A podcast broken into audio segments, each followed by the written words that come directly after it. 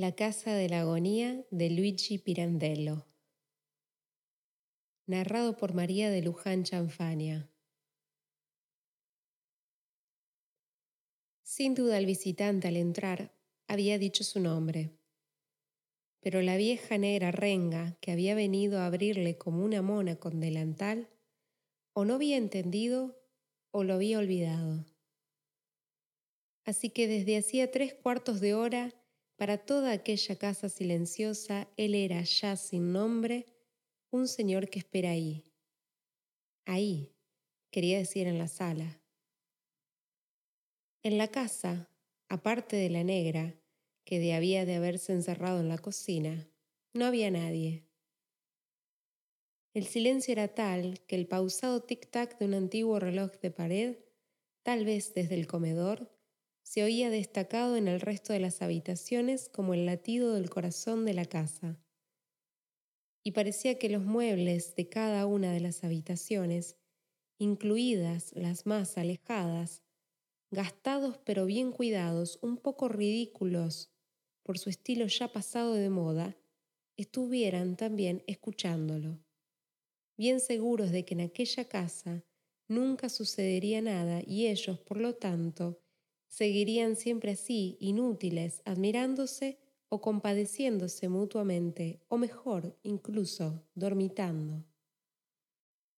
Los muebles tienen también su alma, sobre todo los viejos, un alma que les viene de los recuerdos de la casa donde han pasado tanto tiempo. Para darse cuenta, es suficiente poner entre ellos un mueble nuevo. Un mueble nuevo está todavía sin alma, pero ya por el solo hecho de haber sido elegido y comprado, con el deseo imperioso de tenerla. En cuanto llega, se ve que los muebles viejos lo miran mal. Lo consideran un intruso pretencioso que aún no sabe nada y nada puede decir. Pero entre tanto, se hace quien sabe qué ilusiones. Ellos, los muebles viejos, ya no se hacen ninguna y eso los entristece. Saben que con el tiempo los recuerdos empiezan a debilitarse y con ellos también su alma poco a poco se debilitará. Y se quedan así, descoloridos si son de tela, oscurecidos si de madera, también ellos, silenciosos. Si por desgracia persiste en ellos algún recuerdo desagradable, corren el riesgo de ser echados de allí. Ese viejo sillón, por ejemplo, Sufre un verdadero tormento al ver el polvo que las polillas extraen en montoncitos sobre el tablero de la mesita que tiene delante, y a la cual aprecia de verdad. Él mismo se sabe muy pesado, conoce la debilidad de sus cortas patas, especialmente de las dos traseras, y teme que lo agarren por el respaldo. Ojalá nunca suceda, y lo arrastren fuera de su sitio pero con esa mesita delante se siente más seguro, protegido, y no le gustaría que las polillas, haciéndola quedar mal con todos esos ridículos montoncitos de polvo en el tablero, la llevaran a acabar sus días en el desván. Todas estas observaciones y consideraciones las hacía el anónimo visitante olvidado en el salón. Como absorbido por el silencio de la casa, él, que había perdido en ella el nombre, parecía haber perdido también la persona, convertido en uno de aquellos muebles en los que tanto se había ensimismado. Sumido en la escucha del pausado tic-tac que llegaba destacado hasta el salón a través de la puerta entornada. Pequeño de cuerpo, casi desaparecía en el gran sillón oscuro de terciopelo morado donde se sentaba. Desaparecía también dentro del traje que llevaba los bracitos, las piernitas. Había casi que buscárselas en las mangas y los pantalones. Era solo una cabeza calva, con dos ojos penetrantes y dos bigotitos de ratón. Estaba claro que el dueño de la casa había olvidado la cita dada para venir a verlo, y varias veces el hombrecillo se había preguntado si aún tenía derecho a estar allí, esperándolo al haber pasado ya de un límite razonable la hora fijada para la invitación.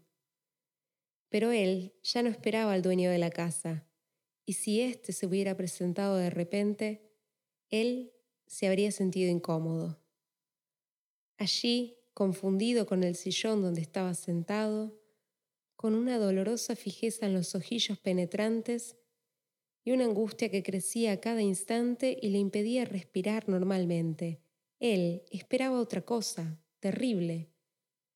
Un grito procedente de la calle, un grito que anunciase la muerte de alguien, la muerte de un transeúnte cualquiera que, entre la multitud de hombres, mujeres, jóvenes, viejos y niños, cuyo murmullo confundido le llegaba hasta allá arriba, pasar en el momento preciso bajo la ventana de aquel salón del quinto piso. Todo esto se debía a que un gran gato pardo había entrado en la sala, sin siquiera notar la presencia de él a través de la puerta entornada, y de un salto había subido a la repisa de la ventana abierta. De todos los animales, el gato es el menos ruidoso.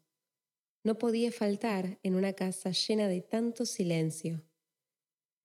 En el rectángulo azul cielo de la ventana destacaba una maceta con geranios rojos. El azul, antes vivo y ardiente, poco a poco se había teñido de violeta, como si desde lejos la noche que aún tardaba en llegar hubiera soplado sobre él un ligero aliento de sombra. Las golondrinas que revoloteaban en bandadas, como enloquecidas por la última luz del día, proferían de vez en cuando agudos chillidos y se lanzaban contra la ventana como si quisieran irrumpir en el salón. Pero enseguida, al llegar a la repisa, levantaban el vuelo. No todas. Ahora una, luego otra.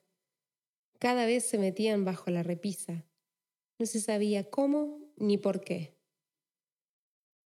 Llevado de la curiosidad, antes de que entrara aquel gato, se había acercado a la ventana, había apartado un poco la maceta de geranios y se había asomado a mirar en busca de una explicación. Y así había descubierto que una pareja de golondrinas tenía el nido justo debajo de la repisa de aquella ventana. Y la cosa terrible era precisamente esa, que ninguno de los que continuamente pasaban por la calle, enfrascados en sus asuntos y preocupaciones, podía pensar en un nido colgado bajo la repisa de una ventana en el quinto piso de una de las muchas casas de la calle, y en una maceta de geranios dejado en la repisa, y en un gato que intentaba dar caza a las golondrinas del nido. Y mucho menos podía pensar la gente que pasaba, en este gato que ahora agazapado y escondido detrás de la maceta, movía apenas la cabeza para seguir con la vista perdida el vuelo de las golondrinas que chillaban, ebrias de aire y de luz al pasar ante la ventana.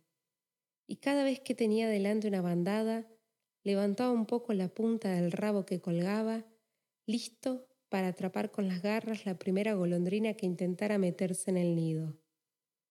Él, y solo él, sabía que esa maceta de geranios, con un simple golpe del gato, se precipitaría desde la ventana sobre la cabeza de alguno.